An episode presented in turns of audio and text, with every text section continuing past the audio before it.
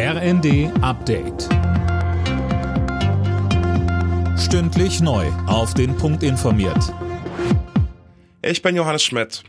Die Kritik am Tankrabatt wird immer lauter. Wirtschaftsminister Habeck will das Bundeskartellamt deshalb stärken, so dass es leichter wettbewerbswidrige Gewinne abschöpfen kann. Auch er wirft den Mineralölkonzernen vor, Profit zu machen, statt den Tankrabatt an die Kunden weiterzugeben.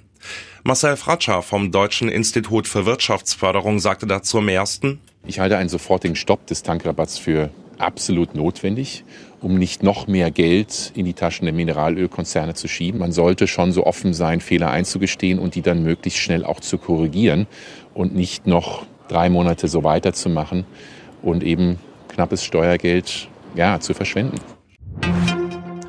Das von Bundespräsident Steinmeier vorgeschlagene Pflichtdienstjahr für junge Menschen stößt auf ein geteiltes Echo.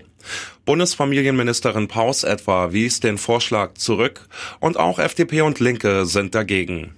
Unterstützung kam derweil von der CDU. In den USA deutet sich eine minimale Verschärfung der Waffengesetze an. Als Reaktion auf die zuletzt besonders blutigen Schulmassaker haben sich Demokraten und Republikaner auf einen grundsätzlichen Rahmen dafür verständigt. Die Details kennt Lukas Auer.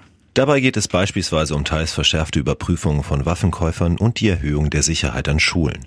Das Ganze ist weit entfernt von dem, was sich Präsident Biden und die Demokraten vorgestellt haben, aber es wäre dennoch das umfassendste, was der Kongress in den letzten Jahrzehnten beschlossen hat. Bislang haben die Republikaner alles blockiert. Das Gesetzespaket soll so schnell wie möglich beschlossen werden, denn gerade jetzt nach den Massakern in Uvalde und Buffalo ist der Druck auf die Politik besonders hoch. Auch am zweiten Wochenende mit dem 9-Euro-Ticket sind die Nahverkehrszüge vor allem an den Küsten wieder rappelvoll. Die Deutsche Bahn teilt mit, dass die Mitnahme in den Zügen von und nach Sylt nicht garantiert werden könne. Ähnlich sieht es auf den Strecken an der Ostseeküste nach Timmendorf oder Warnemünde aus. Alle Nachrichten auf rnd.de